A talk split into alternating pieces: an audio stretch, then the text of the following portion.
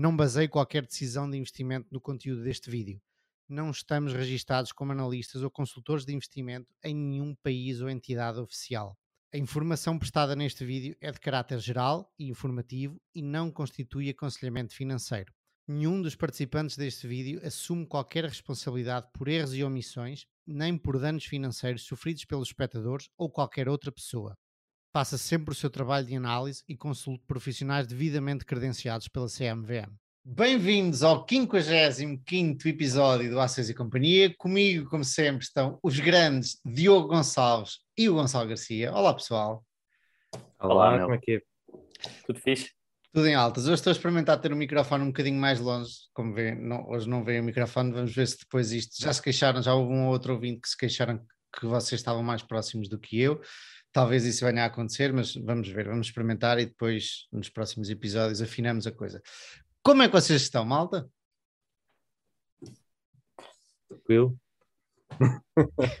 Esta é aquela parte que eu faço sempre a pergunta tipo grande clímax e vocês.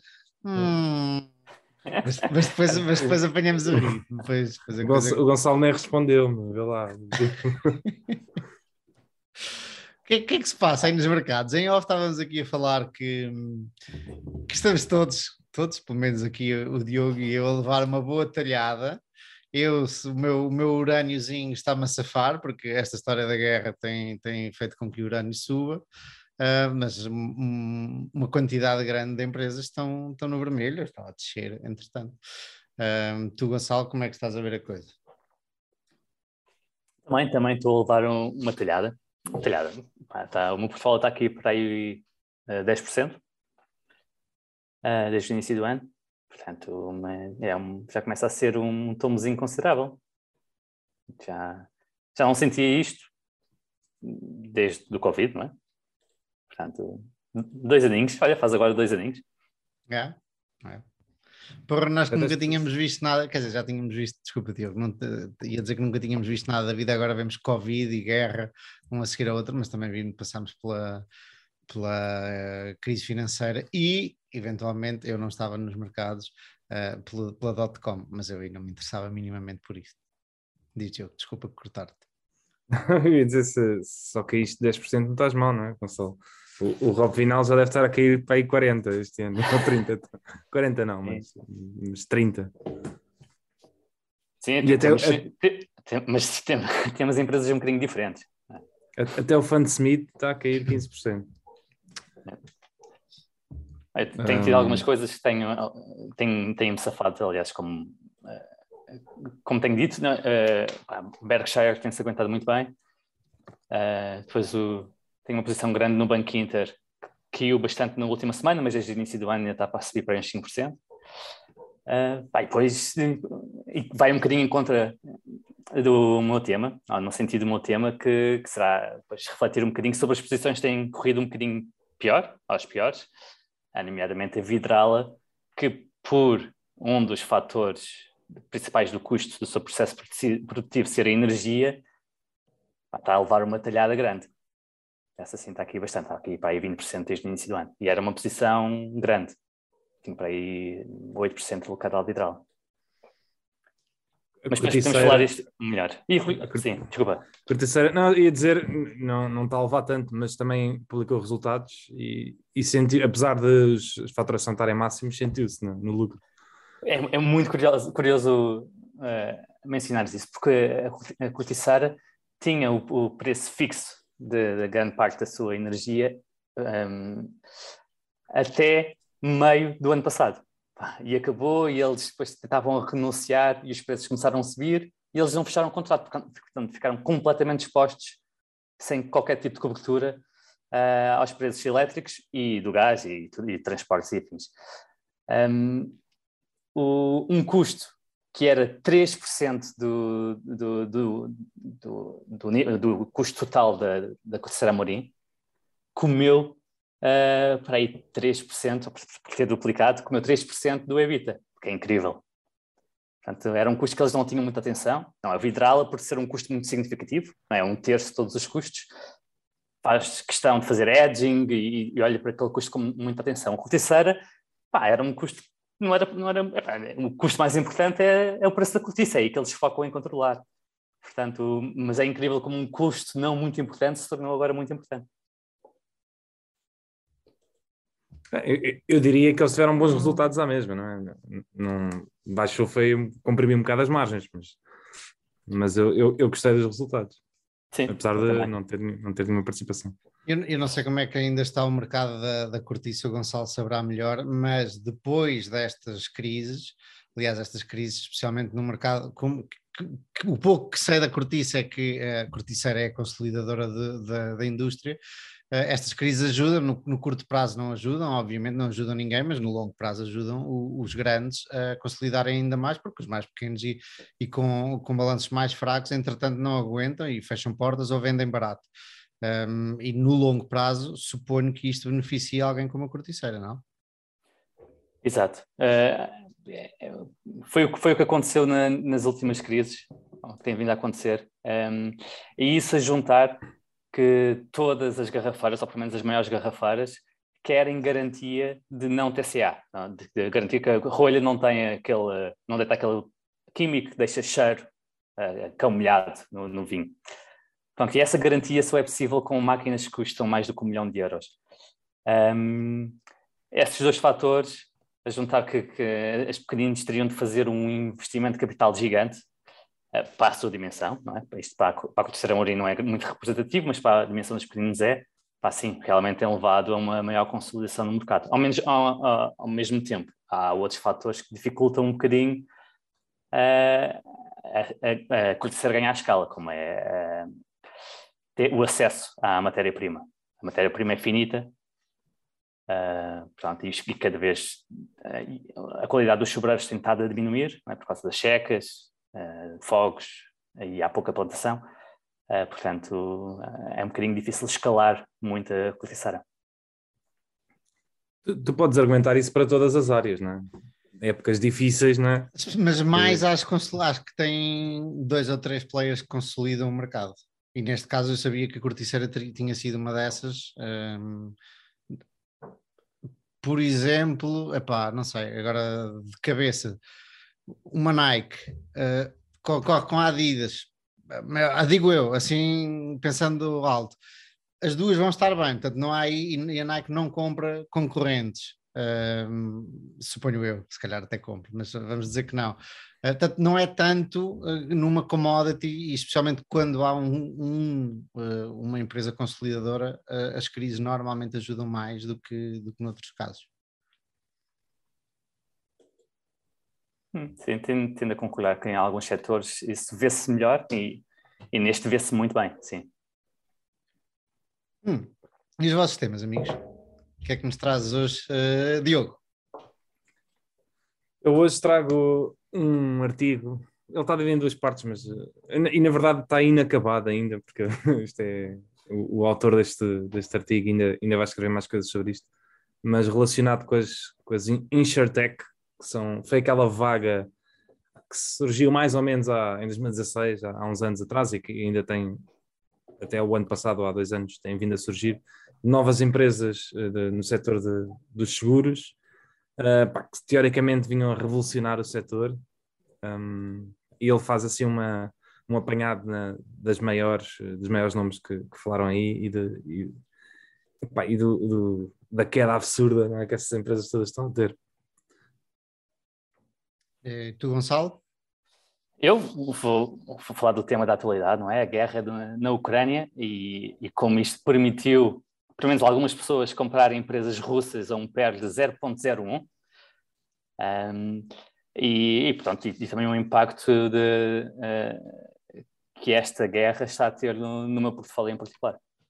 São os dois temas muito interessantes e eu até hoje sinto-me com, com ser um bocadinho diminuído, porque eu estava a começar a ler o meu artigo e pensei, opá, aqui tenho um tema interessante para levar. Depois li o artigo todo e pensei, hum, olha, foi tipo aquele no, os nossos inícios. Um gajo entra com, cheio, cheio de vontade e tal, e depois a coisa morre um bocadinho.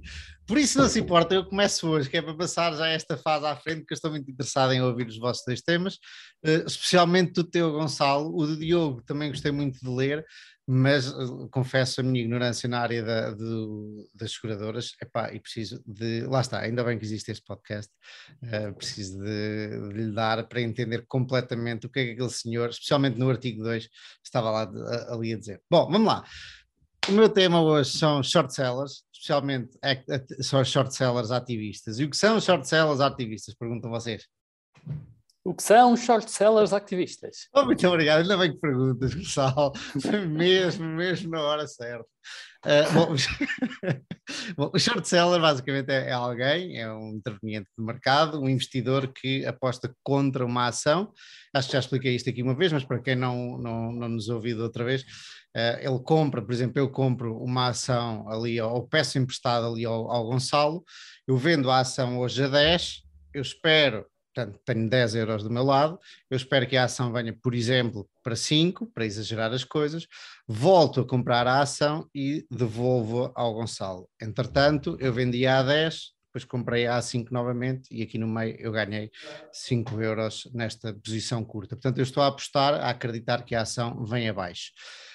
Ativista short seller é alguém que eh, é um short seller que ainda faz algum, algo mais e, que torna pública, normalmente são empresas de research e, e, empresas conhecidas por serem short sellers e que torna pública a sua, a sua, lá está, a sua posição.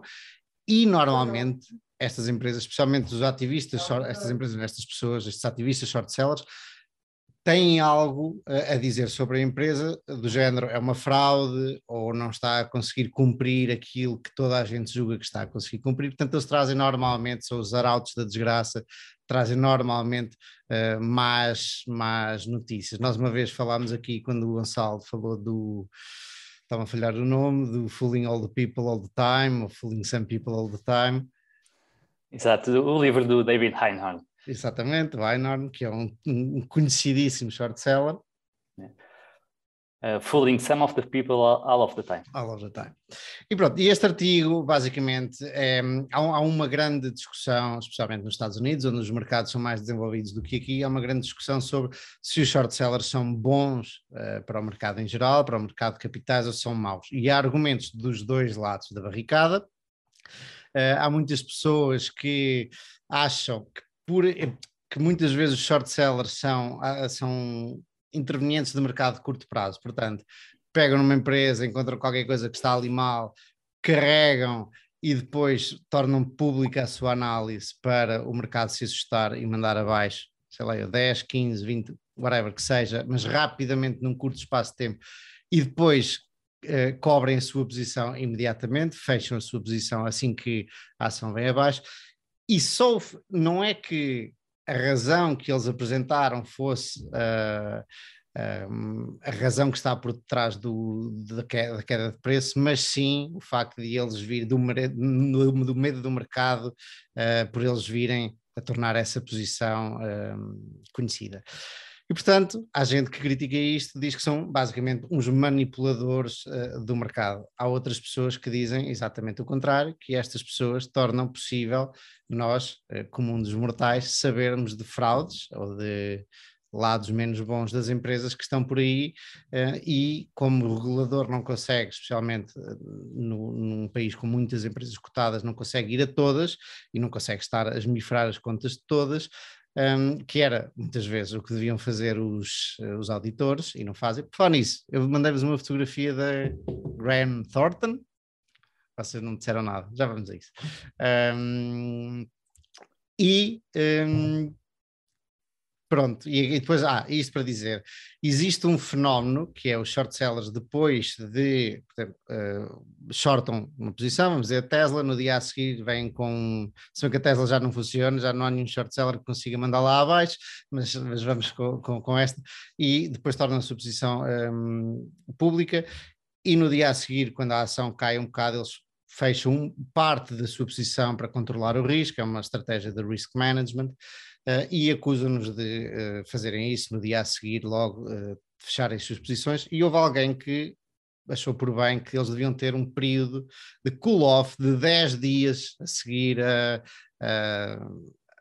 desvendarem a sua, a sua posição curta em alguma ação. Claro que depois há os argumentos, depois há empresas de, de advogados dos dois lados e, e, e, a banca dos dois lados com argumentos que, que são todos válidos. Um, para mim, na minha opinião, e para terminar este curto artigo, parece-me que é um serviço vital no policiamento dos mercados ou das empresas que, ou dos managers que são menos, uh, que têm intenções menos boas, um, se pode levar a exageros e alguma manipulação, sem dúvida, e se assim fosse, e o, o facto é que é, é, difícil de saber como uh, distinguir uma da outra, as intenções das pessoas uma da outra.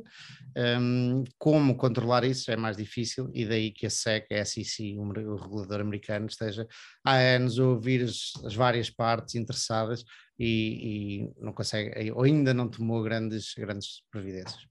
E é isto, o meu artigo é este, não era assim nada de outro mundo, é mais outra vez o tema dos shorts são bons ou são maus.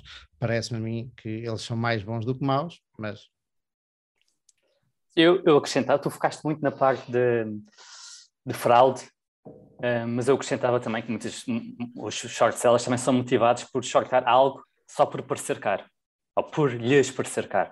Não é? O Heinhorn shortou a Tesla, por exemplo, e, e, nunca disse em algum momento que a Tesla era uma fraude em si. Hum, eu não sei se ele não, por acaso, não comentou várias vezes acho que ele disse. até no Twitter disse, e tudo. Ele disse que era fraude não sei se era fraude, mas que havia ali algumas eh, políticas menos, menos saudáveis. ok, a, a, a, contabilidade, a contabilidade de Tesla é muito agressiva. Ele pode ter dito que, que, a contabilidade é muito agressiva, e é de facto, e a forma como eles contabilizavam os créditos de, de CO2 e afins, pá, e as políticas de amortização, mas daí, isto é uma coisa diferente dizer que a empresa está a fazer fraude. Uhum, uhum. Eu, eu, quando, quando comentei fraude, então queria também englobar essa parte, mas esqueci-me realmente da parte da, simples, da pura e simples sobrevalorização. Sim. Sim, o, porque há uma diferença muito grande entre a empresa abusar das regras e, e cosmeticamente apresentar melhores resultados do que são, do que uh, falsear uh, vendas e falsificar, uh, um, o valor dos ativos. São, são coisas um bocadinho distintas. Um, mas eu, eu, eu, eu, concordo contigo na, na premissa que, que, os short sellers uh, são geralmente bons para o mercado, essencialmente por isso, porque ajudam a descobrir um preço de equilíbrio um, e ajudam também a, a procurar ou, ou a, a, mitigar excessos de, de, avaliações.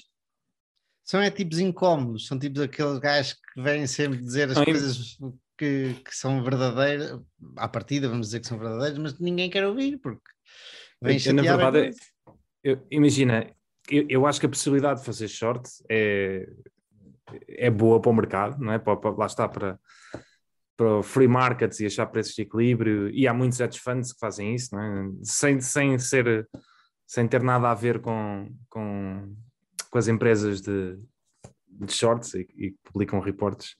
Um, e acho que nesse aspecto sou todo a favor disso continuar a acontecer. Agora, eu, eu sou eu, eu, realmente estou do lado da barricada que eu, eu, eu acho que os incentivos para, para as, eh, as empresas de shorts, como a Moody Waters e coisas do género, não, não fazem mais mal do que bem à sociedade. Eles, eles lucram a gerar pânico e medo. Pá, muitas vezes, não sei se alguma vez já foram ler, eu não percebo nada dos relatórios que eles dizem, mas isso também faz parte. Se tu não perceberes, ainda melhor, desde que geres eh, incerteza e insegurança, está tudo bem. Não é? Porque as pessoas, se estiverem inseguras, eh, vendem. E, pá, e, e, acho que acho que há muitos reportes que eu não acho que haja intenção de, de enganar, mas lá está, eles têm incentivos para isso. Um, têm e, e, até se iludem eles próprios e, e, têm, e, pá, e muitas vezes eh, fazem mal uh, e, podem ser empresas que não têm à partida não, sejam, não são fraude e eu já vi isto acontecer aí saem prejudicadas era como é que chamava? Era a é... Burford Capital aconteceu, que foi a Muddy Waters também. Há várias, há várias. A Grenk também, apesar de lá está, ainda se está para. Acho que não foi tudo uh, já reportado pelas agências, mas por exemplo, a história da Grenco, por exemplo, é uma história que logo à partida, quem, quem, quem está por trás percebe logo que ali tem que se passar alguma coisa, porque aquilo é um momento muito oportuno para fazer aquilo. Né? Porque aquilo é dois meses a três meses depois da queda da, da Wirecard, não é? E aquele report obriga o, a Bafin, que é a autoridade alemã, e, e, a, e, as outras autoridades alemãs a cair em cima, porque eles não podiam ter outro escândalo. É? Portanto, aquilo é muito, muito oportuno. É. Um, pá, e, e, isso logo à partida é uma coisa que, que então, deixa-me logo pé atrás. É, e não tiro razão nenhuma, lá está, e daí a dificuldade de resolver um, esta questão. Como é que achas que se devia atuar se, imagina que tu geres um fundo, uh, podes ou não estar virado, para, tanto faz se és long, se és short, mas descobres uma fraude, uh, ou descobres uma empresa que achas suspeitas, achas que só deves ir ao regulador e não deverias ter a possibilidade de shortar a empresa, é isso? Não, não, shortar, eu não tenho problemas nenhum com shortar. Eu, eu tenho mais problemas com, com ouvir fazer difamação pública e, e andar a... mas, mas, então qual, qual seria o teu, o teu processo assim que descobrisse uma empresa que suspeitava? Seria ir ao regulador e esperar que o regulador fizesse alguma coisa, é isso? Sim, exatamente. Sim, Agora... Como, como, como, o David fez com a Light e que demorou 10 anos e escreveu um livro sobre isso. E, e ao mesmo tempo estás a pagar shorting uh, borrowing fees. E, pá, é preciso um trigger quando tu shortas, não podes estar à, à espera que. Exato, mas, mas por isso é que eu digo que os incentivos estão todos, estão todos errados, não é? Porque. Uh... Espera aí, espera aí, espera aí. Eu não sei se os incentivos estão errados, porque os incentivos não são muito diferentes de quando estás longo e publicas uma análise. A história é, quando é uma análise pela negativa e com suspeita de alguma fraude ou alguma torcer das regras, as pessoas assustam-se mais do que quando tu dizes, não, esta empresa é que é boa e vai valer 200 vezes de lá à frente. Sim, isso Portanto, toda a gente diz, não é? Como, pois, exato, como princípio é exatamente o mesmo, tu estás a expressar a tua opinião, para um mas, lado ou para o outro. Mas, mas, mas imagina, mas tu estás a difamar uh, uma empresa e as pessoas a, estão a, lá. Dif, e... a difam, não sei se é difamar, é difamar se não tiveres razão. Não é? Se tiveres razão, claro. estás se, simplesmente a constatar uma coisa. Se tu, acusas, se tu acusas uma empresa de fraude, não é? O problema muitas vezes é que depois não há nada que se possa fazer.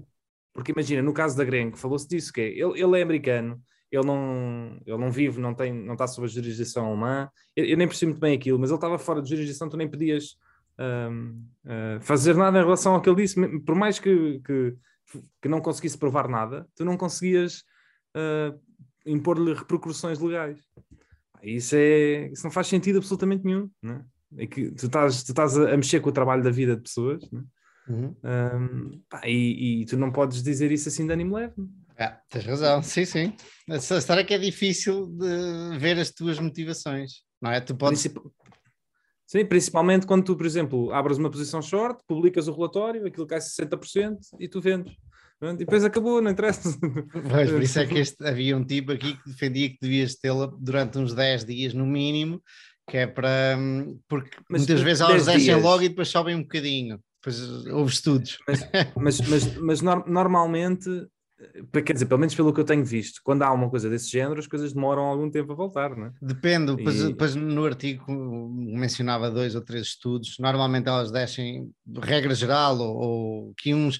Ele foi ver ao Seeking Alpha, depende, depende do estudo que estamos a olhar, é como o Google, nós conseguimos encontrar qualquer estudo para qualquer que seja a nossa opinião, nós conseguimos uh, encontrar estudos que reforcem a nossa opinião.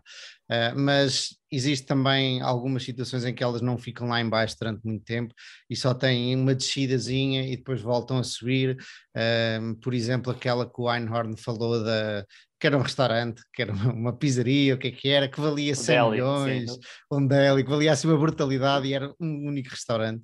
Um, diz Gonçalo, ias-me corrigir. Eu, eu ia só dizer o problema de, de, colocar essa regra, que o short seller teria de ter 10 dias de short, é que muitas vezes se ele for realmente uh, convincente, deixam de haver ações possíveis de shortar e, e, e, ele pode ser obrigado a recomprar.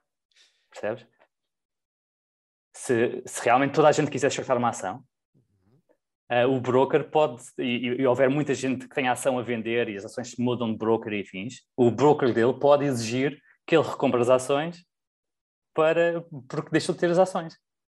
Portanto, se houver movimentos extremos, ele pode mesmo ser obrigado a comprar, e com essa regra não podia, mas pelo broker, por, para não ficar naked short seller, teria de comprar. Portanto, há, há, há aqui efeitos de segunda ordem que, que, pode ser difícil cumprir com duas regras ao mesmo tempo, com a de naked short selling e com essa dos 10 dias se fosse implementada. Queres explicar melhor isso? Não, tu, basicamente o, o, short seller, para, exatamente uma das regras para evitar que um, um, alguém consiga vender mais ações do que aquelas que existem, uh, porque uma das coisas que dizes, imagina, tens, estás a gerir um fundo de um bi e, a, e a, o market cap de uma ação que queres shortar são, são, uh, são 100 milhões. Portanto, tu com um bi, ou, um bocadinho de, com uma parte dos teus fundos, consegues, shortando a ação, uh, ter um, um, impacto tal que podes levá-la a zero se quiseres. Uhum basta vender as ações como se não houvesse amanhã. Para evitar isto, uh, uma das regras é que só podes shortar se comprares a ação primeiro. Ou seja, ao perceberes emprestar a ação. Portanto, só podes shortar ações que existam. E para os brokers garantir isto, eles precisam que alguém que lá, lá tenham, ou na sua, na sua uh, filial de, de entidades, uh, precisam de ir buscar uma dessas ações que alguém comprou para esta pessoa conseguir vender. Portanto, só, só, só é possível shortar ações que existem. Uhum. Ou seja, porque na prática um short é uma venda de uma ação. E antes, quando isto tudo começou, antes nem sequer precisavas ter a ação, podias vender e ficar a naked short selling, portanto, uma venda mesmo a descoberto. E como é que isso relaciona com os 10 dias? Pode, relaciona porque a qualquer momento uh, tu podes ser obrigado a cobrir essa posição, porque, porque a ação tu não sabes se o teu broker vai ter aquela ação sempre. Uhum. E pode haver uma procura tal por essas ações um, que o broker deixa de as ter uh, e obriga-te a comprar. Ah, ou seja, entrava em conflito com a regra dos 10 dias. É isso Exatamente. Okay. As duas regras podiam entrar em conflito. Uhum. Já agora fizeste-me pensar numa coisa que já há uns tempos atrás tinha pensado. Imagina que só há uma ação disponível, que é o free float, e estamos aqui os três. Eu sou o short seller e eu peço-te emprestado e vendo ao Diogo. Eu posso shortar mais do que uma vez a única ação que existe, ou não? Teoricamente não, mas, mas isso faz. Porque teoricamente não como. Tipo, eu, o, o Gonçalo empresta-me é eu, vendo a, eu vendo a ti e depois shorto-a, com, compro a ti outra vez e, e... Supostamente é proibido, supostamente é proibido. Os brokers é controlam isso, não é? Mas Uh, e há vários casos disso, acho que na, na GameStop estavam 120%, 120 das ações shortadas. Que era, e a portanto, dealer, isso estava a acontecer. A dealer também estava a acontecer uma coisa similar. Mas, mas acho, acho que isso é proibido, teoricamente. É. Isso é um, um bocadinho aquele efeito de que os depósitos, os empréstimos, depois podem ser tornados depósitos e isto cria dinheiro. Não é? é um efeito uhum. multiplicador de venda e compra, venda e compra, venda e compra. Assim. Um, o, o impossibilitar o naked short selling tira um bocadinho este efeito multiplicador, mas não elimina. Portanto, por isso é que às vezes em que tens um short interest superior a 100%. Uhum.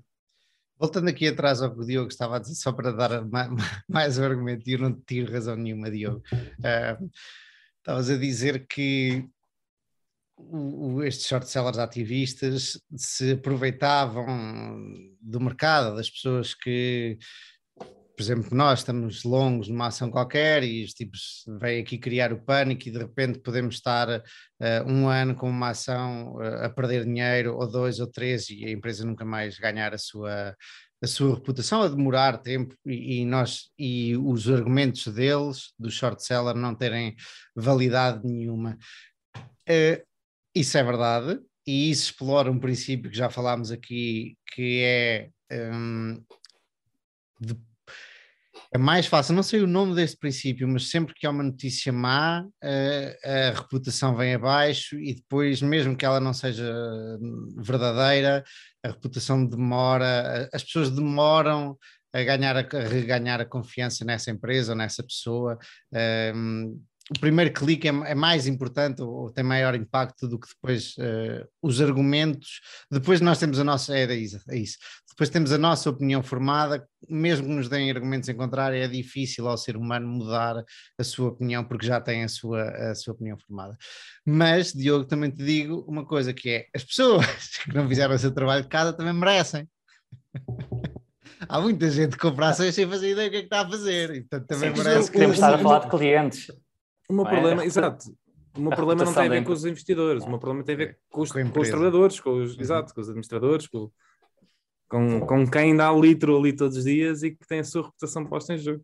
Sim, e isto é, é, especialmente grave numa empresa uh, financeira, como é a Grenk, não é? Seria, seria menos grave numa empresa business to business com poucos clientes em que fosse muito fácil mostrar aos clientes que não havia problema nenhum, que era que não há que, que eles vissem que realmente o, o serviço existia e que estava tudo conforme e fins.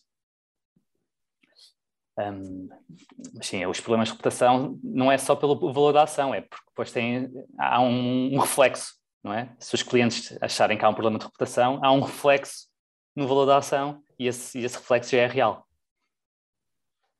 Isso leva-me a pensar, no outro dia estava a pensar numa empresa que tenho que houve um, um alegado escândalo e envolveu o FBI e tudo, e entretanto a ação 10, 40, 50%, e o que é que uma pessoa faz? Eu fiz aquilo que o Diogo muitas vezes aqui um, defende, que é tentei ficar o mais racional possível e até fiz uma análise com uma espécie de árvore de decisões, decision tree, de pá, quais são as probabilidades deste cenário acontecer, deste cenário acontecer, e daí o que é que pode acontecer, para chegar à minha conclusão, acho eu, hoje em dia, que cheguei à conclusão certa, entretanto estou a perder quase nada, quando já estive a perder para aí 50%, eu acho que a coisa se esbateu, senão o FBI também já, vinha, já tinha vindo falar mais sobre, sobre essa questão e, e, e o que me fez pensar como reagir nessas situações. E nessas situações, por exemplo, de short sellers a virem, a virem falar e tal. E normalmente, como o Diogo diz e bem, é, nós devemos analisar a situação na altura, mas na altura também a nossa cabeça não está, uh, não está fria, está assustada, especialmente se for uma grande posição uh, nossa. Está assustada, está um bocadinho baralhada, está, será que estes tipos têm razão? E também já conversámos sobre isto aqui, pois eles vão buscar coisas demasiado rebuscadas muitas vezes, que nós não, como investidores de retalho particulares, comuns, não temos capacidade muitas vezes de, ou recursos para ir para ir rebater e qual será a melhor opção nestas situações? Eu diria, por acaso é uma coisa que gostava de ir fazer, fazer aqui um pequenino estudo, que é, um, a não ser que tenhamos a certeza que as notícias são verdade, uh, estar quietos e não fazer nada. Mas precisava de ver vários exemplos para conseguir ter alguma uh, base para ter para esta opinião ser mais sólida. Vocês têm algum comentário a fazer em relação a isto? Eu, eu acho que quando as coisas mexem com as tuas emoções, o, a reação imediata é quereres fazer alguma coisa, não é? é e, e, e, essa reação normalmente está sempre errada. Portanto, o melhor é mesmo não fazer nada e analisar friamente e, e deixar, pelo menos, que algum tempo passe um, e tentar evitar o máximo uh, reagir a quente e com as decisões. É. É porque o pior é, é muitas vezes aqueles relatórios, pelo menos aqueles que eu vi, tu, tu, não consegues, tu não consegues chegar a nenhuma conclusão. Aquilo é impossível de provar o contrário. Aquilo é feito de maneira que, que, que tu não consegues provar que aquilo é assim ou provar o contrário. Uhum. Epá, e, e, então o que é que tu vais fazer? eu, é, é, a, minha, a minha opinião normalmente acaba sempre por, por ir mais por, por esta questão das intenções, principalmente se a pessoa que está lá tem incentivos financeiros. Por exemplo, no caso da Wirecard, há, há uma história muito, muito gira de uma das pessoas que esteve atrás de, daquilo e, e, a, e, a, desmascarar aquela fraude, fraude foi um jornalista da Financial Times, muito reconhecido, ele já deu muitas entrevistas. Isso para mim tem um peso muito maior do que sendo, do que sendo um fundo de short, não é? Porque ele não tinha incentivo financeiro para isso. Uhum. É. E um fundo uhum. short tem. E portanto, quando é algo que eu não consigo provar e que aquilo está feito de maneira que eu não consiga provar, não é? e ele tem incentivo financeiro para isso, Epá, eu, eu, para mim, eu não dou credibilidade nenhuma, por mais que ele tenha credibilidade, mas não posso dar. Não. Uhum. Olha lá, um, um outro dia um de vocês falou aqui de, de uma estratégia de investimento de alguém, eu acho que foi um de vocês, a minha cabeça está um bocadinho enovoada neste, neste pensamento, de alguém que só reforçava a sua posição passado seis meses ou qualquer coisa do género, o que, que, é que era isso? Isso foi, foi o último episódio. Uhum. a minha memória, o Gonçalo estás a rir da minha memória, que é um desastre. Sim, porque é muito, muito recente. Um, o, o meu tema da semana passada foi quando é que se devia fazer average down. E uma das regras que ele implementou para não levar à ruína, não tornar daquelas posições de 5% Isso. numa perda de 15%, foi cada vez que faz um reforço, até ao próximo reforço, espera seis meses. Eu só demoro, essa só demora a ter o trigger e depois, depois lembram das coisas e lembram de não fazer average down nas empresas alavancadas e tudo isso. Só demora é saber quando é, quando é que falámos sobre isso. Boa, é isso. isso. Isso é uma coisa que se pode aplicar mais ou menos uma coisa que se pode aplicar a isto. De esperar um tempo para depois sim uh, repensar a coisa. E é isto, o meu tema. Podemos, de certeza que devemos falar sobre ele mais, mais vezes no futuro. Um, se não tiverem mais nada a comentar sobre este tema, acho que sugiro que passemos aqui ao tema do Gonçalo. Gonçalo, vamos a isso? Bora lá. Então, falar um bocadinho sobre a, a guerra da Ucrânia e o impacto que está a ter nos mercados. Um, curiosamente, o, o, impacto principal uh, veio depois de, das grandes sanções económicas, depois de, em, que, em que a mais relevante parece ser a impossibilidade de grande parte dos bancos russos, incluindo o Banco Central, usarem o sistema de mensagens SWIFT, um, que é fundamental para fazer transferências, principalmente em euros e em dólares. E, e talvez mais surpreendente foi, foi uh, também a Suíça quebrar a sua posição de neutralidade que mantinha, pelo menos desde a Primeira Guerra Mundial e também implementou estas, eh, estas sanções e, e pronto, e, e, impossibilita, ou pelo menos dificulta muito o acesso dos ativos financeiros de, de, de, de russos e do Banco Central que tem, tem na Suíça. Um, e é curioso verificar que a Suíça, que a, Rússia até estava bem preparada para estas uh, sanções, mas já antecipava que haveria algumas e construiu uh, cerca de 40% do PIB em reservas, uh, do Banco Central, e estas reservas estavam principalmente um, em, uh, não, não, só em dólares, mas também estavam em euros, em, em, em ouro, em Chinese yuan e afins. Mas com estas sanções, o, o Ocidente conseguiu, conseguiu uh, dificultar, se não bloquear, o acesso a cerca de 50% das reservas. Um, a juntar a isto, muitas entidades ocidentais decidiram vender ativos russos a qualquer preço entre os quais o, o Norges-Bank, o Banco Central e Fundo Central da Noruega, uh, que tem 1,4 trilhões de dólares em ativos sob gestão, decidiu vender tudo o que era russo. Uh, a BP também, a Shell também. Uh, isto. Uh, e também por causa das sanções, a juntar que ficou muito difícil qualquer pessoa de um acidente a comprar ações russas, inclusive a Interactive Brokers não me permite a mim comprar um ADR de empresas russas, ou, ou mesmo um GDR de empresas russas cotada em Londres. Portanto, o que, é que, o que é que se espera quando há vendedores forçados e há uma forte restrição, restrição de compras a, a, a empresas russas? Pá, uh, o, os preços ficaram absurdos. É? Então, com, o, o Diogo colocou lá o, um banco russo que era possível comparar a 0.01 uma vez lucro. É? E ele até pensou colocar 100 eh, euros e esses 100 euros, se o banco voltasse para um PEG 10, tornavam-se em 100 mil euros. Uh, pá, parece uma daquelas lotarias que, que dá vontade, não é? Um... E acho que a probabilidade é maior do que uma lotaria. Exatamente. não, não, sei qual é, mas acho que é maior. É capaz de ser maior do que um em, em um milhão, ou em 10 milhões, ou o que seja. Um, e, mas o, o, o, risco num banco é um bocadinho mais binário, mas há muitas empresas assim, mesmo empresas de, ligadas a metais e a Gazprom e afins, não estão a um PER de 0.01, mas tiveram, se não um PER de 1, é algo muito parecido. Um, mas lá está, é, para nós no Ocidente era muito difícil, se não impossível, de comprar. Um, e, e a juntar à festa, a Rússia também veio proibir os juros e os dividendos de empresas russas a não residentes, o que restringe ainda mais o, universo de compradores potencialmente interessados, não é?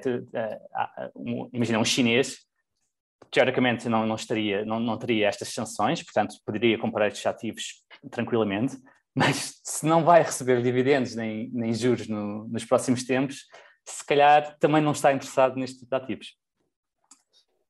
Um, portanto, ao fim e ao cabo, isto parece um grande, ou oh, um grande, um presente. E eu, eu, diria que a, a, queda ainda é maior do que isso, porque o rublo também desvalorizou 30% ou 40%. Não? Ah, é.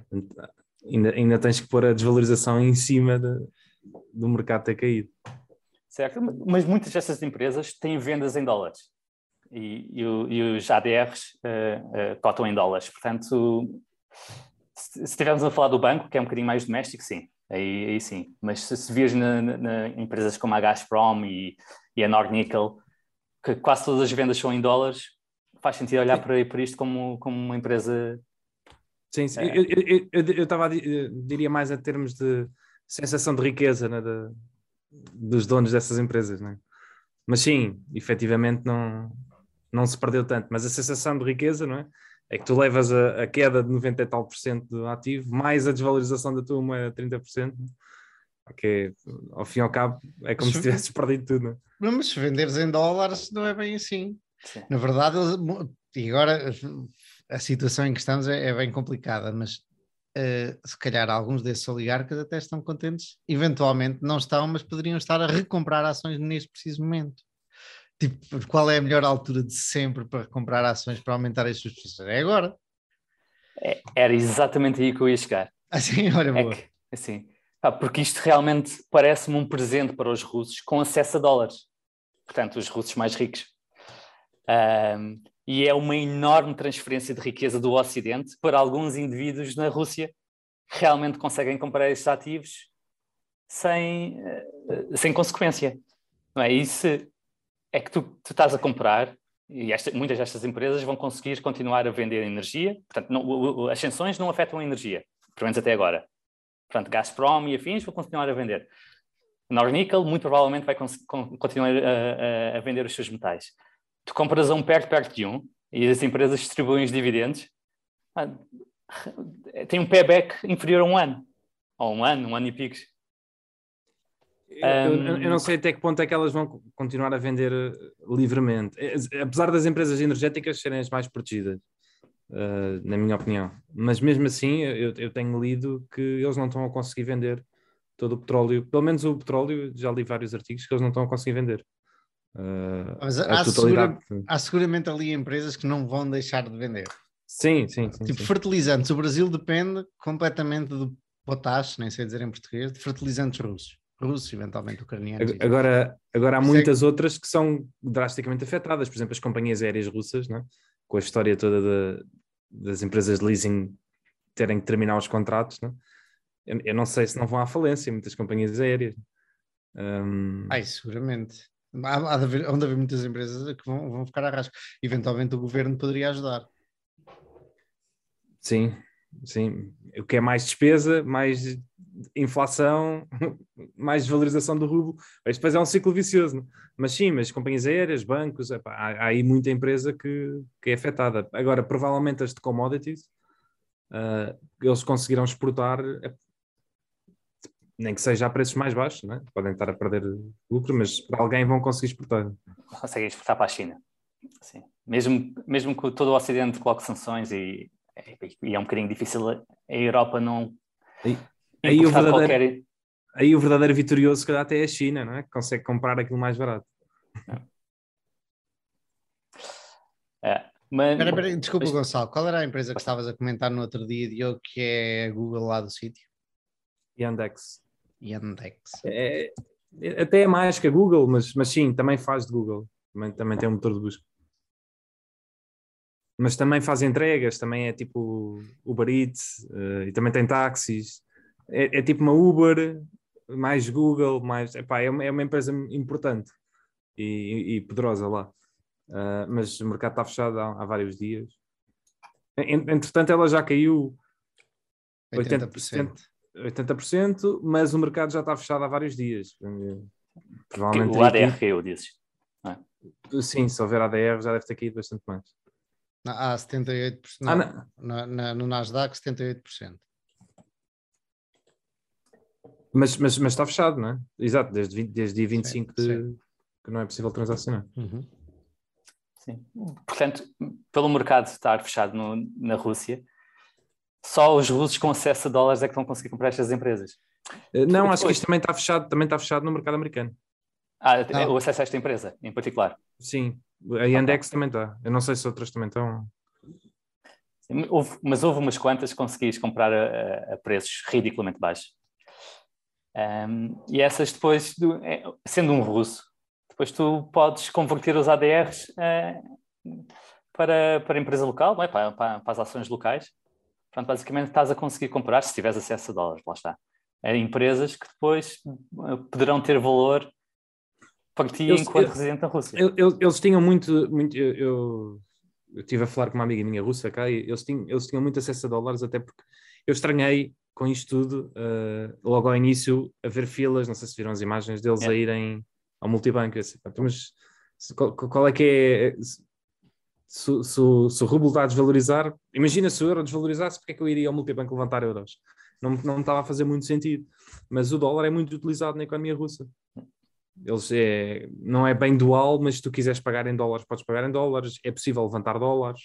Uh, portanto, eles têm essa, essa facilidade. E eu, hoje ou ontem vi que houve saiu uma legislação para os brokers e para entidades intermediárias uh, que eles têm que pagar um, a partir de ontem um imposto de 30% se quiserem comprar dólares ou outra moeda.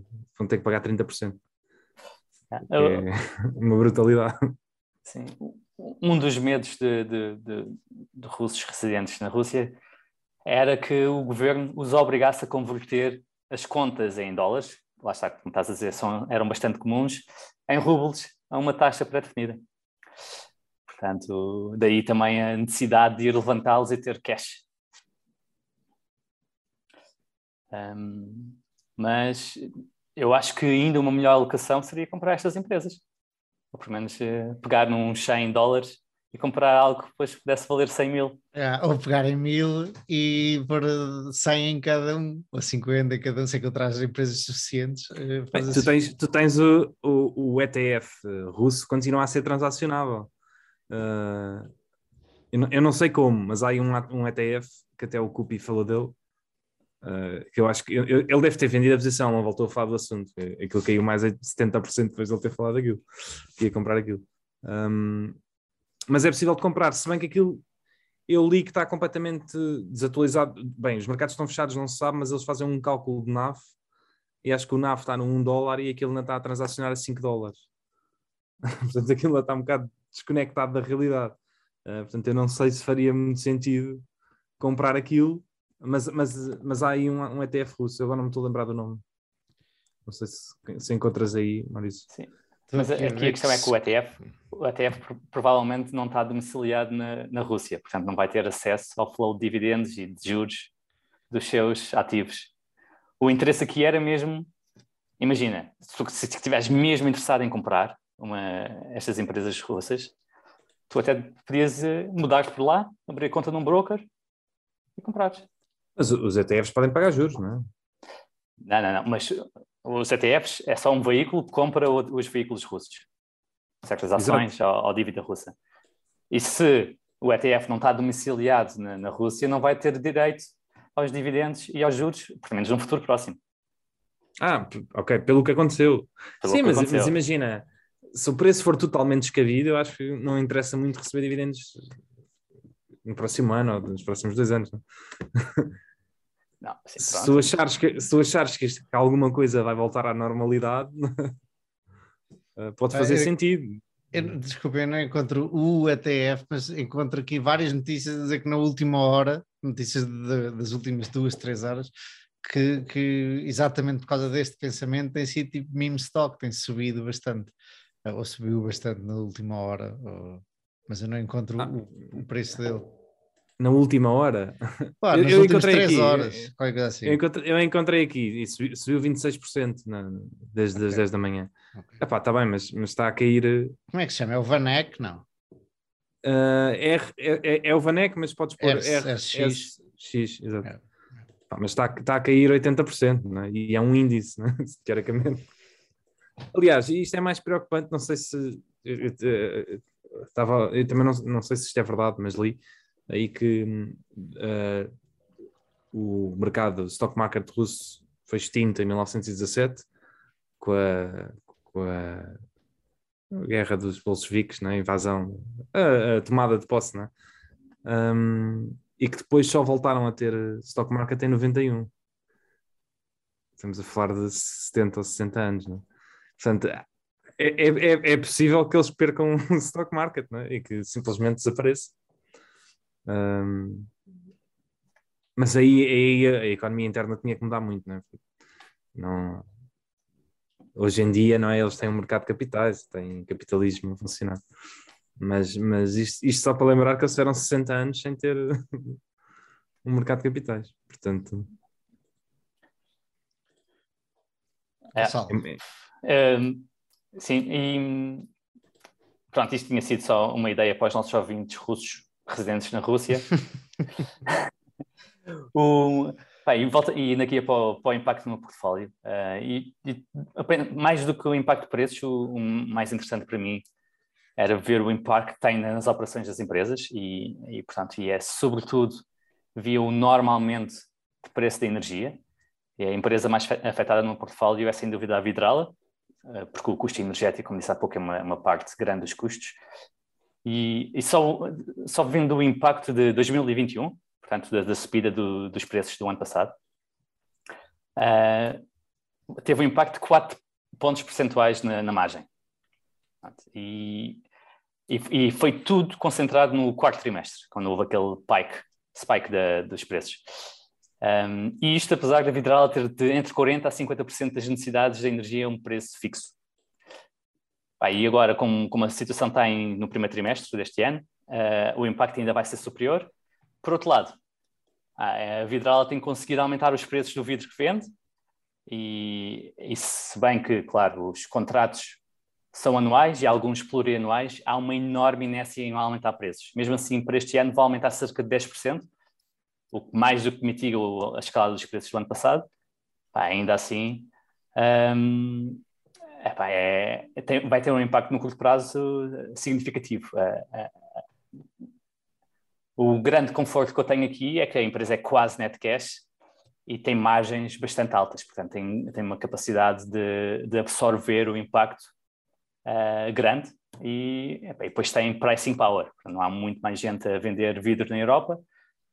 Eh, houve muitas produtores de vidro que tinham ehm, fábricas na Ucrânia a fechar as fábricas completamente, entre as quais o principal concorrente da Vidrala, a Voralia, que é, que é francesa, e também a Vetropac, uma suíça que tinha, tem, tem, uma fábrica grande na Ucrânia, também fechou. Portanto, as condições são boas para aumentar preços. Demora é tempo, porque os contratos, lá está, são anuais. Fazes ideia do. E não querendo fugir muito ao tema, mas na verdade isto é o tema, eh, é o impacto da guerra no, aí na-. Era mais a Rússia, mas não importa. Tu te fazes ideia do, do ciclo de capital eh, da Vidrala, se está. Tu já comentaste isto no outro dia, se está em para breve algum investimento grande ou não, eh, que eram os fornos, não é? A maioria. Sim, ele- eles têm investido principalmente em aumentar a eficiência da empresa e não tanto aumentar a capacidade. Um, nos últimos anos venderam uma operação pequena na Bélgica e perderam 5% da capacidade e, e aumentaram, com eficiência aumentaram esses 5% do outro lado. Está, está previsto um investimento razoável em Portugal, na Marinha Grande, vão adicionar um, um forno, uh, mas pronto, isso também é só para aí 5% da capacidade.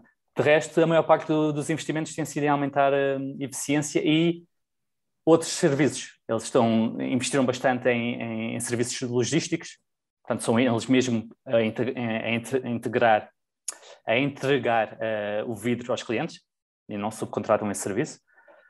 uh, porque revelou-se fundamental neste último ano. E também serviços de filling. Por exemplo, isto é muito vantajoso no, no Reino Unido, em que, que há, há, muita falta de vidro um, no, no mercado. Um, e, e, e, lá está, e há, e há, há pouca produção de, de, de bebidas no, na, nas ilhas, ou na ilha do Reino Unido. Portanto, o que, o que eles fazem é importar em bulk e lá fazem o filling. E a, a Vidral tem investido em fazer também este, também isto. Mas respondendo à tua pergunta, ah, não, estão numa fase do ciclo que, que, não precisam de investir muito para manter as fábricas que têm.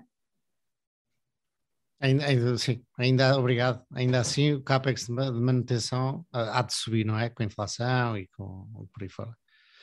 Sim. Uh, curiosamente, isso foi um dos pontos focados. Eles estão a investir cerca de, em CAPEX cerca de 10 a 12% das vendas. Uhum. Uh, o CAPEX manutenção para os próximos anos vai ser, ser de apenas 4%. Uh, porque, lá está, porque o, o, ciclo de renovação dos fornos e afins acabou de ser concluído ano passado. Boa, boa. É de olhar para essa empresa. Isto porque antes de entrarmos aqui, o Diogo estava-me a falar dela e a dizer: olha, voltou a descer 5% hoje. E eu já vi, vi, tenho visto pessoal, os espanholinhos todos no Twitter a, a comentá-la e, e, tu comenta-la e já agora é de, é de olhar para ela. Sim, o, acreditando que estas pressões todas inflacionárias nos preços são passageiras, uh, o, os resultados normais, no ano normal, um, ehm, como 2019, ou mesmo 2020, um, são, eh, estaria a cerca de um PER de 10, 12 vezes, e é uma empresa que tem retornos sobre o capital próprio uh, entre os 15 e os 20, e é net cash, quase. mais seis meses já será net cash. É interessante a importância que dás a ser net cash. Podias falar de margens, podias falar de distribuição, podias falar de várias coisas. E é uma coisa. Por, porquê é que dizes isso? Porquê é que comentas não, porque, esse fator?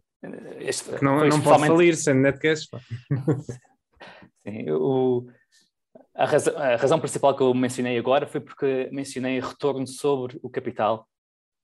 E, uh, e portanto, dizer que é net cash quer dizer que, não, que este retorno consegue sem qualquer alavancagem. Ok, ok. Uh, é também, estás é também a incluir... um fator, ok, sim. É também um, um fator de, uh, muito diferenciador para a Vorália, que é alavancada aí umas duas, três vezes, e especialmente para o gigante norte-americano, uh, a OI. Portanto, ao, Glass. Ao Glass, exatamente, que é alavancada para aí em 5, 6 vezes. Então, assim incluímos os fundos de pensões, ou o déficit de fundo de pensões, quase chega aos 7. Portanto, que dá uma margem um, é um conforto grande que, que dificilmente haverá uh, uma perda permanente de capital. Uhum. Pelo menos a mim dá. Obrigado. Mas, se for muito mal para o mercado, até muito mal para a Vidrala mas, e para os outros, pode ser que alguma das outras entre em, em falência e, e seja uma compra fácil para a Vidrala. Consolidação de setor, crescimento. Exatamente. O, a pensar nisso, houve, houve alguém que perguntou exatamente o, qual é as margens que, que a Vidrala conseguiu no quarto trimestre, que foi um, um trimestre difícil, uh, em cada um dos, das regiões. É lembrar que a, a Vidrala tem a Ibéria, Itália e Reino Unido. E Itália é uma, uma fábrica pequenina, em comparação com as outras duas.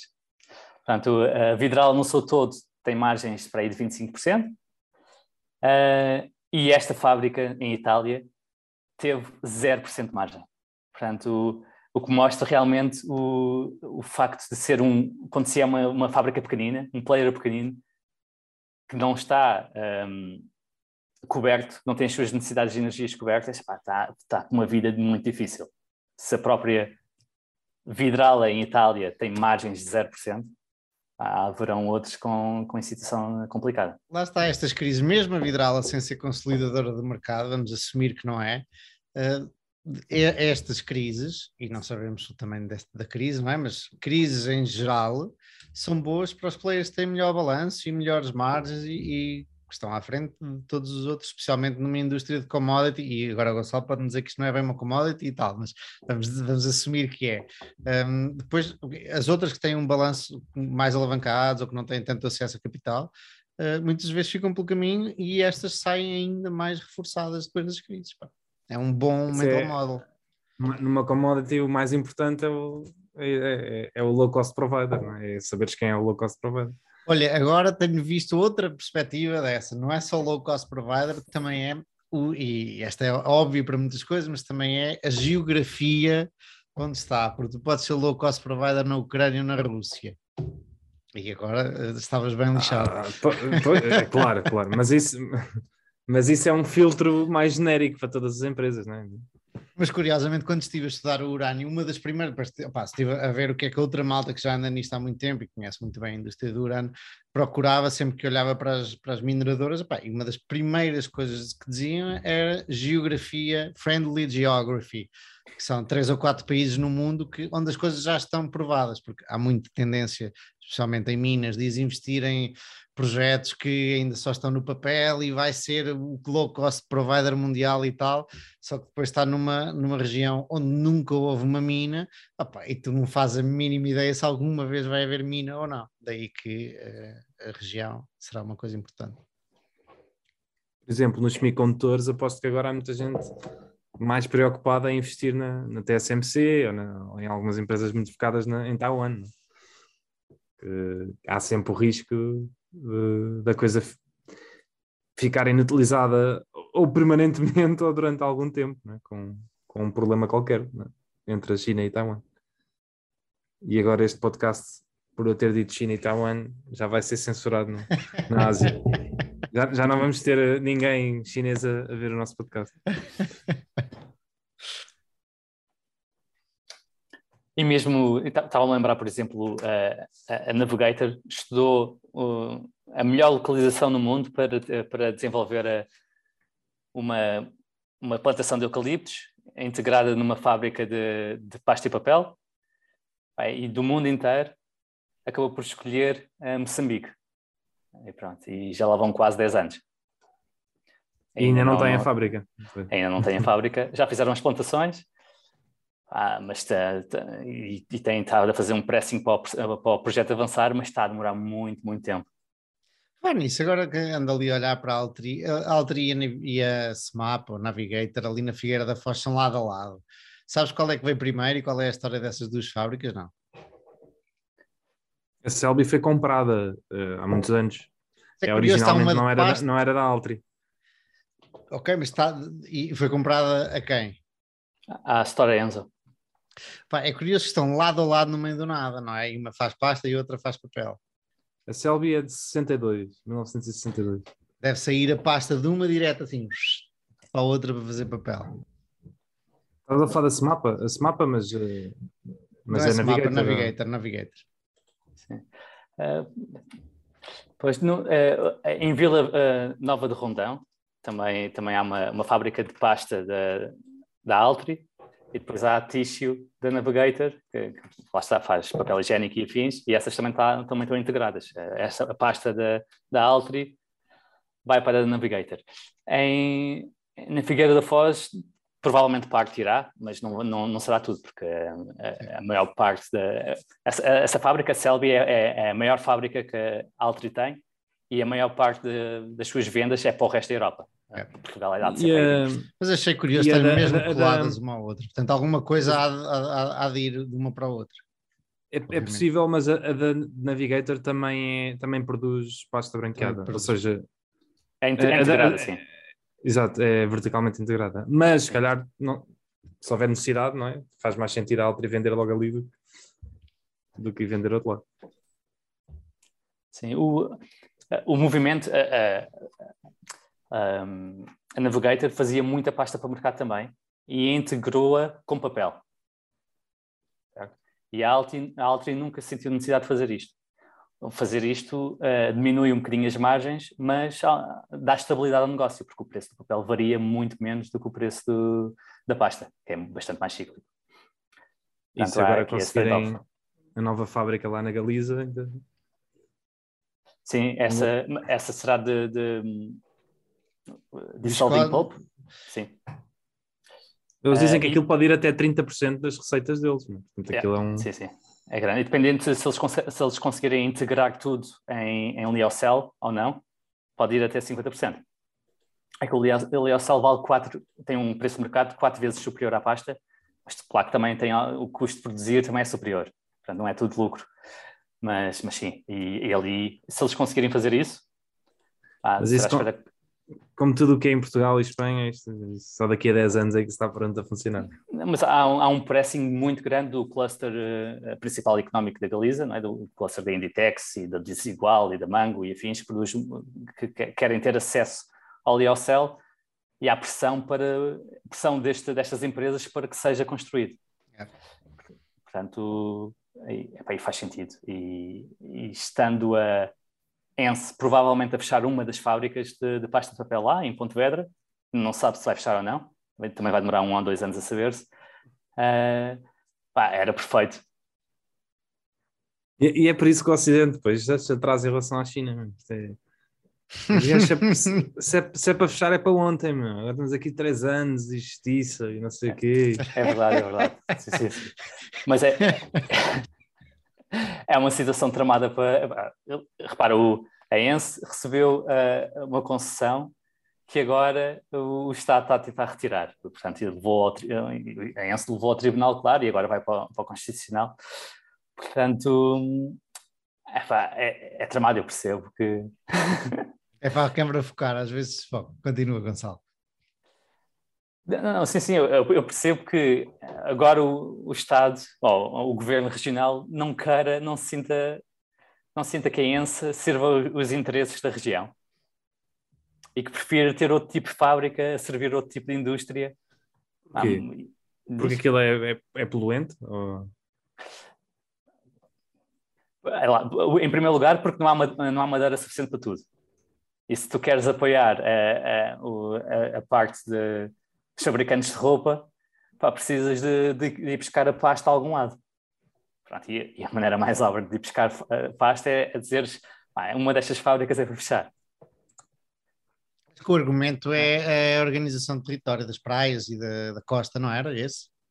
Sim, sim, o argumento legal é que, é que aquilo tem um impacto ambiental grande e que não devia ter sido uh, estendida, a concessão não devia ter sido estendida em primeiro lugar. Esse é o argumento. Ah, só, agora, só agora é que eu estou a ver, aquilo é em Pontevedra, pois é, na Galiza. Eu, na minha cabeça aquilo era no País Basco, não sei porquê. Não, não, não, são as, a, a, a Ence tem duas fábricas em, na Galiza. Yeah. Então, okay. e porquê é que esta nova é, é, não é poluente? Ou não, não tem um impacto tão grande como, a, como aquela?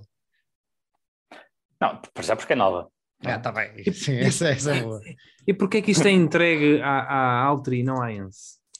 É, isso é uma, uma, questão que, por acaso, eu quando falei com o Investors Relations da, da Altri, uh, perguntei, e, e, a resposta foi que a Altri já tem uma fábrica uh, produtora de, de dissolving pulp. Portanto, tinha mais provas dadas na área enquanto a Ense só faz mesmo pasta de papel daquela de, mais convencional. Agora, é. o, e o que. Isso é a resposta e, política. É a resposta política, sim. Lá está, e, e qualquer das formas, uh, há é óbvio, é, é público o, o, desacato entre o, o a, a, região, a junta da Galiza e, e a Ense. Portanto, também uh, acaba por haver alguma preferência para outra empresa que não a Ense. Mas pronto, houve um é concurso isso, público, houve um concurso público e, e, a, e a ENSE ganhou juntamente com, com um consórcio da zona, que inclui produtores de madeira e inclui a autoridade local da junta e afins. A ENSE ganhou não, a Altri ganhou. Desculpa, a Altri ganhou, exato. Mas sim, isto mas, aí... mas, mas, ainda não é definitivo, não é? Aquilo é um... Memorando de entendimento, letra, letra of intent. Ou... Ainda não é certo que aquilo vai avançar, não é? Não, não, não. Falta fechar, falta fechar os subsídios, Uh, falta, falta fechar as percentagens de quanto é que a alta terá. Em princípio, terá entre 50% a 60%, portanto, também não vai ter o projeto todo. Um, e quem são os outros? É o governo? É o Estado? Não está fechado. Eles, o, a Altri comentou que o ideal seria ter um, um parceiro que, que aportasse uh, conhecimento te, uh, tecnológico à, à fábrica. Portanto, que já, já tivesse implementado uma fábrica daquele género. Ainda são os teus e... amigos que tu viste no vídeo. Como é que chama? Olha, por exemplo, por exemplo, podia ser a Valmet. Um, há, há, outros produtores de liocel, uh, nomeadamente na Alemanha, grandes, ainda, e na Indonésia também, também podiam ser. Um, e, ah, e também convém, eu acho que também vão reservar uma parte para os produtores de, de madeira da região, o que seria, que faz todo sentido, não é? Alinhar interesses e para, para, para que o sourcing da madeira seja mais fácil. Que, que este é o ponto principal. O ponto principal só faz sentido fazer a fábrica se o sourcing da madeira for fácil, porque senão pá, fica, fica complicado. E, e, sabemos que o plantar eucalipto, ou mais eucalipto, é, é complicadíssimo em Portugal e, e também complica complicado em Espanha, talvez um bocadinho menos. Palavra tu, Gonçalo. Mas não, o meu tema está concluído, meus caros. Podemos passar a, a, a, às ins, Insurtech. Sim, sim eu, não, eu não tenho muito tempo também, também já vai uma hora e vinte disto. Uh, portanto, vou fazer isto rapidamente. Uh, mas basicamente o, o artigo, eu, eu, eu, também já por várias vezes vim aqui cascar um bocado nesta, nestas insurtex. Um, e isto acontece porque a ideia foi em, ali em, à volta de 2016, uh, ah, houve aí um hype muito grande no mercado, uma data destas empresas, uh, com a ideia de que estas empresas, muito baseadas em inteligência artificial e big data e, e, coisas do género, vinham a revolucionar a indústria, não é? Porque iam ser muito mais precisas um, e iam conseguir uh, fazer uh, muito mais precisas a calcular o, os custos e, portanto, iam conseguir uh, fazer os prémios muito mais precisamente. É? E, e, e, no fundo, a indústria de, dos seguros não é nada mais do que tentar prever uh, os custos que a empresa vai ter com isso, né? adicionar uma margem, que é a margem de lucro deles, e vender os, os, os prémios, né? vender o, os contratos de seguro. Um, e portanto, é uma, é uma indústria muito matemática. E eu sempre fui muito cético em relação a estas empresas, ou, ou, a tentar revolucionar a área dos seguros. Porque é, é um, a meu ver, é uma indústria, para já é uma indústria muito antiga, e é uma indústria que não, que não tem é, é, é, não há muita coisa para onde revolucionar. Isto é, é um, é, um, são cálculos muito matemáticos e que todas as grandes empresas de seguros já são especialistas de longa data não é? em fazer cálculos de, de, dos custos e em ir buscar dados ao mercado e a tentar achar a, maior precisão possível para, para calcular os contratos. Isso, isso é o core, é, é, eles não têm quase fazer mais nada, não é? porque, até porque muitos seguros são obrigatórios, não é? portanto não é preciso gastar muito dinheiro em marketing. Uh, uma pessoa tem que fazer seguros de carro, tem que fazer seguros de casa, não pode, não pode evitá-los. É uma commodity, é um negócio de commodities, portanto, hoje, é, principalmente com o despoltar da internet, não é? Consegues, uma pessoa consegue ver o preço que todas as empresas fazem. Um, aquela conseguir calcular melhor e fazer o preço mais baixo ganha. não, não, não há grande hipótese, portanto, todo, todo o foco da empresa uh, deve, deve estar virado para aí. Portanto, a ideia de que vêm vem umas empresas uh, aplicar Big Data, inteligência artificial para revolucionar isto, como, como se estas in as indústrias não tivessem na origem quase de, uh, de, de, de, aplicar Big Data, não é? Elas sempre aplicaram Big Data. Um, e, portanto, e tenho a certeza que quase todos os grandes seguradoras têm modelos de, de inteligência artificial muito avançados, está há muito tempo para cá, portanto não é de agora. Portanto, eu, tenho, tenho, graves dificuldades em ver como é que uma, uma InsurTech consiga, uma empresa nova consiga competir, até porque vai ter muito menos dados. Portanto, os modelos delas vão ser inevitavelmente piores, né? Uh, se uma pessoa perceba de, de, Big Data e de inteligência artificial sabe que quanto mais dados tu tiveres para alimentar o modelo, mais eficiente aquilo vai ser e, portanto, não consigo ver nenhuma vantagem competitiva em empresas novas de, destas, destas seguradoras. Uh, mas pronto, tirando. tirando pelos, vistos, pelos vistos, tinham um custo de capital muito mais baixo. Como? Essa. Porque os, os investidores estavam dispostos a, a investir bastante uh, só porque sim. ah, ok, sim. Nesse aspecto, sim. Nesse aspecto, sim. E um dos argumentos que, que ele fala aqui também no, no artigo e que, muito, que eu já vi muita gente a falar na, no Twitter e noutros sítios é, é a história da, destas empresas serem net cash, terem bastante dinheiro em net cash. A Lemonade tinha sei quantos bilhões em net cash. E eu, eu, eu interrogo-me sempre o que é que interessa ao net cash numa empresa seguradora. Isso, isso para mim não me faz absolutamente sentido nenhum. Tirando o facto de que eles têm que mostrar aos, aos reguladores um certo nível de solvência e que, que os reguladores podem obrigar a ter uh, uh, dinheiro disponível para, para eles operarem, de ser mais ou menos net cash não me diz nada, porque ou melhor, diz se tu tiveres prejuízo nos teus contratos que fazes, mas se tu fores, se tu fores uma empresa que faz contratos, que sabes fazer os contratos e que és lucrativa, fazer os contratos, tu não precisas de dinheiro para, para, para, para, vender mais, não é? Tu até fazes dinheiro sempre que vendes, tu recebes o dinheiro upfront, não é?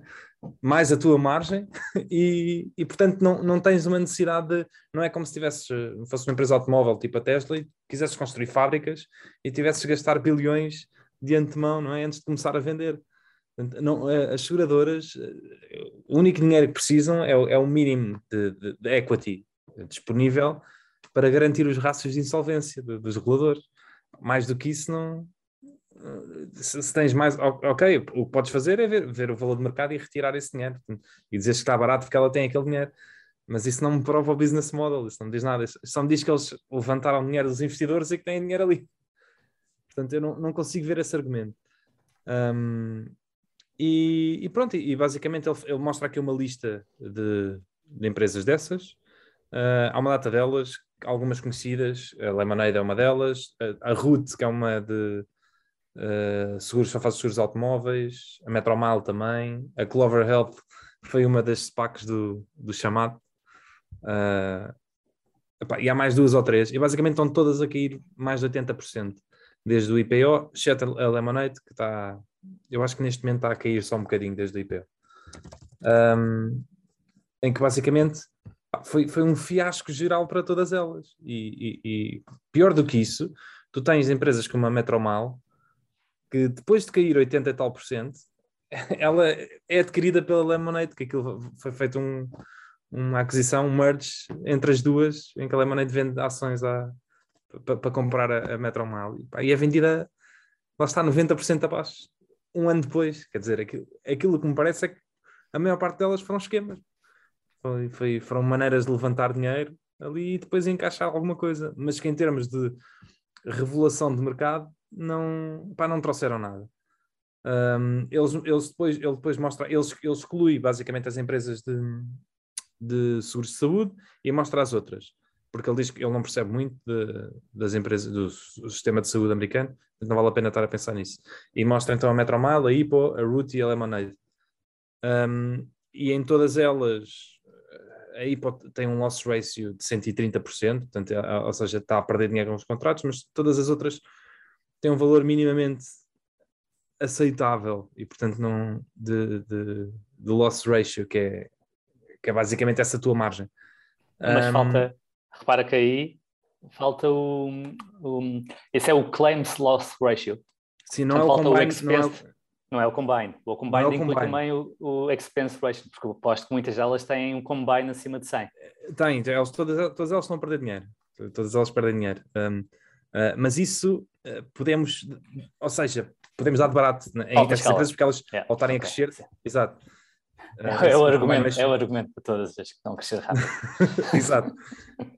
Desde que pelo menos o loss ratio seja positivo, não é? Para elas já vai menos mal, não é? Um, mas só que depois isto é, é, é, complicado porque elas também são, são dúbias no, na maneira como apresentam as contas, não, não mostram as contas separadas por país, e por exemplo, no caso da Lemonade, a Lemonade tem várias uh, linhas não é, de seguros, e agora com a compra da Metromal, por exemplo, vai adicionar também seguros de carros, mas depois não, não, mostra, não demonstra como é, que, como é que o negócio está a crescer consoante o país e consoante o tipo de seguros, etc. Mas, portanto, ali depois também tem contas muito duvidosas. Um, e, o, e aquela, e aquele, aquele toque que ele dá à Trupanion. Achei curioso. A Trupanion nem sequer menciona, nem sequer se chama prémios aos prémios, se chama subscriptions, não aos prémios de seguro.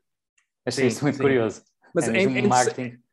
É interessante e, e, e, tens razão que a Trupanion faz muito marketing, mas por exemplo, a Trupanion é um, um exemplo que eu vejo como uma empresa seguradora pá, que tem todo o potencial para ser a maior empresa de, segura, de seguros de animais.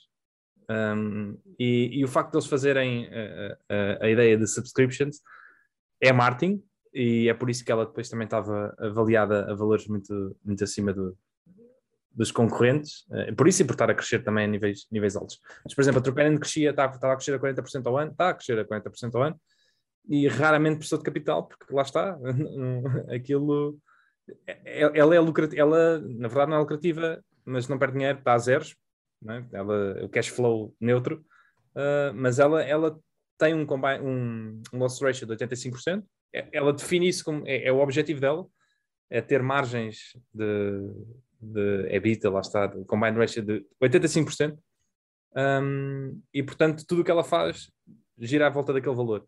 E todo o dinheiro, todo esse cash flow que ela gera é usado para reinvestir e para continuar a crescer mais. Mas o combine um, ratio da Trupanion é 85%? Não, não, o loss, loss ratio. Ah, loss, ok, ok. okay. O, o, combine ratio é zero, é 100. Ok, é 100%. 100%. Okay. E tem sido assim há, há, há 10 anos. Há 10 anos que ela tem um combine ratio de 10%, ou seja, ela sabe efetivamente uh, definir o preço de, de, de, quanto é que custa um seguro animal. Uh, e ela define o sub, uh, aquilo como subscription porque os seguros animais normalmente têm um, uma duração muito curta. as pessoas usam no, passado oito, em média, acho que é passado oito ou nove meses, ou seis meses, ou o que é que é, de, de começares a pagar o seguro. Um, e portanto, aquilo não é bem como um seguro de casa ou de carro, não é? Que as pessoas estão a pagar e depois demoras muito, não é? Aquilo é um, é um seguro de curta duração. Tu, tu, começas a fazer o seguro, pá, e passado seis meses já estás a usar o seguro. Um, e por isso é mas, que eles. Mas, mas porquê? Porquê é que chamam subscription se, se usam logo o seguro?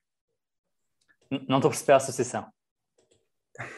Tem a ver com o é tipo. por exemplo, o, o tem a ver com o tipo de negócio. Tem a ver com o tipo de negócio. Eles não aplicam o dinheiro, por exemplo, um seguro de vida. As seguradoras têm aquele tem float, lá está, têm dinheiro acumulado não é? e aplicam aquele dinheiro. Isso não acontece na Trupanion. A Trupanion não tem float. A Trupanion não. Porque, como os seguros são de curta duração, eles não podem aplicar o dinheiro em lado nenhum e, portanto, esse, esse, esse paradigma dos seguros não existe. Mas repara, uh, o, o, os seguros de automóveis também são de curta duração, não é só um ano. A, a questão é que são, são, são renováveis quase sempre. Uma, por exemplo, a linha direta renova uh, eh, 92% dos seguros todos os anos. O que eh, dá uh, origem a ter este float. Não, mas porquê é que não seria esperável que um seguro de um animal não, não fosse renovável? Não, os seguros normalmente são renováveis. Eu, é, é, tu, tu estás a, rapidamente usas o seguro. Ah, o custo é, aparece logo, passado pouco tempo. Exatamente. Então eles não têm float, eles não podem uh, estar a aplicar o dinheiro à espera, não, é? não podem estar uh, com dinheiro disponível. Eles têm que estar com dinheiro disponível porque têm logo que usar. Eles não vão aplicar aquele dinheiro. Não, mas não tu tens novos a entrar, yeah. acabas por ter float.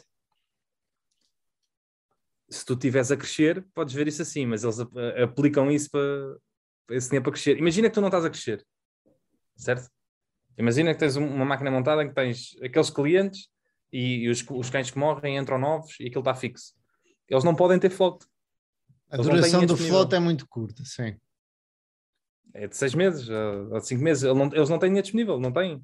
Uh, e, e, daí a, a ideia de que aquilo não é um negócio de seguros tradicional um, e que é mais um, um subscription, é? em que tu pagas, uh, pagas para ter aquele serviço e podes usar amanhã. E, e, e, podes, e podes usar sempre quiseres. E, e é, basicamente é uma maneira de tu, ao pagares a Trupanion, podes, podes ir sempre ao veterinário, não tens que ter despesas, etc. Mas é claro que é marketing, a ideia, eh, o nome, a questão de chamar subscription ao, ao que estás a pagar. Um, mas efetivamente é um modelo diferente de seguros, diferente dos outros, principalmente para os, para os seguros de saúde. Ser, um, não, não parece muito diferente, por exemplo, um, um pacote de seguro dentário. Hein? Tu só usas porque sim, para ir ao dentista sim. porque vais pôr aparelho e, e afins. É? E Eventu eventualmente, eventualmente eu acho que até seria mais parecido lá está com o seguro de saúde de uma pessoa. Uh, ainda com uma duração mais curta, mas seria o mais parecido é, seria o seguro de saúde. Eu não disse um seguro de saúde porque há, há muitas doenças que, que demoram muito tempo eh, a ser resolvidas, ou podem ser mesmo para a vida inteira, e, e, e, e por vezes, e aliás, a Berkshire até tem um, um quadro com isso, e com, com despesas com os seguros de saúde, e há, uma, e há, há uns tipos de seguro que demoram muito tempo até, até acabar. Portanto, a duração não é um ano. Mas um, um seguro dentário, acho que seria mais assim, porque a maior parte das coisas ficam resolvidas eh, rapidamente. Sim, e, e mesmo aí, imagina, depois também depende, mas eu acho que os seguradores de seguro de saúde uh, têm tendência a ter os clientes durante mais tempo também, não? Uh, por exemplo, os cães em média vivem 10 anos, não é? E, e se calhar não faz logo o seguro ao início, e depois até aí uh, depois acaba por a duração do teu cliente, não é? Entre aspas, também é mais pequena. Um, mas pronto, isto resumindo, uh, voltando atrás, eles têm muito mais dados, eles, eles, neste momento já são a maior da indústria a calcular seguros de saúde para cães e para gatos e para, para outro tipo de animais, e portanto a vantagem competitiva deles é essa. Lá está. É, a, a vantagem é que eles usam, obviamente, inteligência artificial, mas a vantagem é que eles têm mais dados, porque já fazem isto há mais tempo e, e fazem no bem. Um, e, e a, a Progressive também está aqui. Eu acho, eu acho que as duas, não querendo comparar a Trupanion à Progressive, mas são, são empresas que já têm, já não são uh, startups novas que estão a querer demonstrar o seu produto.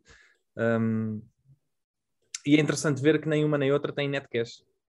Eu por acaso não fazia ideia em relação à, à Progressive.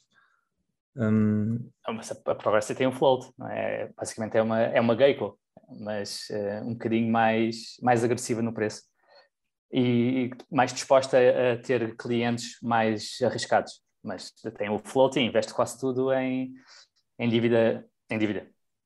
Enquanto a Geico, por fazer parte da Berkshire e ter eh, muito mais, estar muito melhor capitalizada, pode investir tudo em equities. É. Mas pronto, mas isto, isto para mostrar relativamente à maior parte destas empresas, tirando o caso da Lemonade, que ainda está pouco abaixo do custo de entrada, as outras todas foram um completo wipeout quase não, é? para os clientes em dois ou três anos. E, Ou para os uh, acionistas. Uh, para os acionistas, sim. E, epá, e, que, e que dificilmente uh, eu, eu, vejo alguma vantagem competitiva a surgir a partir daqui. Uh, porque lá está, não, não, não é através de, de tech, não é? De, da maneira como tu aplicas os dados vais ter alguma vantagem quando todas as, quando todas as empresas que estão na área dos seguros já fazem isto há muitos anos e têm matemáticos e têm engenheiros e têm a fazer, a calcular modelos uh, que são muito mais precisos e que, que dificilmente, a meu ver, um, vão ser retirados. E, e, e, até, eu até considero que, que os melhores nesta área são muito bem protegidos precisamente por isto, porque, porque é uma indústria que é uma commodity, lá está, Uh, e quem já está há muitos anos nesta indústria tem uma vantagem competitiva que é difícil de um, de um novo player vir a, a competir com, com, o incumbente. Uh, e, e, portanto sou sempre cético quando sempre que, surgir, que surgir alguma coisa relacionada com seguros de empresas novas, eu, eu vou ser muito cético. Um, que, que, vai conseguir fazer alguma moça. Um, lá está, basta ver historicamente as empresas de seguros. Eh, eu agora não quero dizer nenhuma asneira, mas são empresas muito antigas, já duram há muitos anos. Uh, e, e há, há, poucas empresas que são, que são empresas novas a entrar nesta área. Sim, o que tem tido sucesso. Tiveste aquela, aquela ascensão das empresas que, faziam, que fazem seguro direto? E realmente são o melhor negócio, e, e achas que começaram sobretudo com o telemóvel e depois com a internet, e por cortar custos de agentes e de intermediários, realmente era um melhor negócio em si e conseguiam combater mas, por parte dos custos. Mas isso também não é no, a própria GAI que fazia isso, e é de 1930, não é? Sim, mas pronto, aqui eh, em Espanha tens a, a, linha direta começou nos anos 90 e, e já é o quarto maior em Espanha. Tem, okay. Mas assim, dos anos 90 com, com um modelo de negócio melhor, demorou portanto, 30 anos a conseguir 7% do mercado. 30 anos. Portanto, é um mercado muito, muito estável. Exato, exato. E, e é, é 30 muito... anos com, com, com custos mais baixos e só consegues 7%. E, e, por exemplo, em Portugal, eu não sei bem é em Espanha, mas em Portugal, aí há dois anos ou há três, eu vi que a, toda a indústria seguradora automóvel teve prejuízo. Ou seja, eu tinha um, um, um não sei se era combine, se era loss, agora já não sei, mas acho que era combine ratio negativo uh, negativo, acima de 100%. Uh, ah, portanto, é, é, uma indústria que é altamente competitiva. não, não, não é nada fácil uh, alguém vir aqui e fazer moça, porque lá está, eles têm, têm os dados da população toda num determinado país durante décadas, durante sei lá, algumas a ser quase durante mais de 50 anos. Epá, e a, un, a, única maneira que tu podes competir com eles, das duas, uma, ou, ou és mais preciso ou tens menos custos. E, yeah. e, essa, lá está, nesse caso foi, foi uma, uma vantagem de acabar com, com os agentes, né? porque conseguiste reduzir custos e, e, competir dessa maneira. Mas é, não é fácil, eu não, de todo, não acho que, não acho que seja uma indústria fácil de competir com os incumbentes.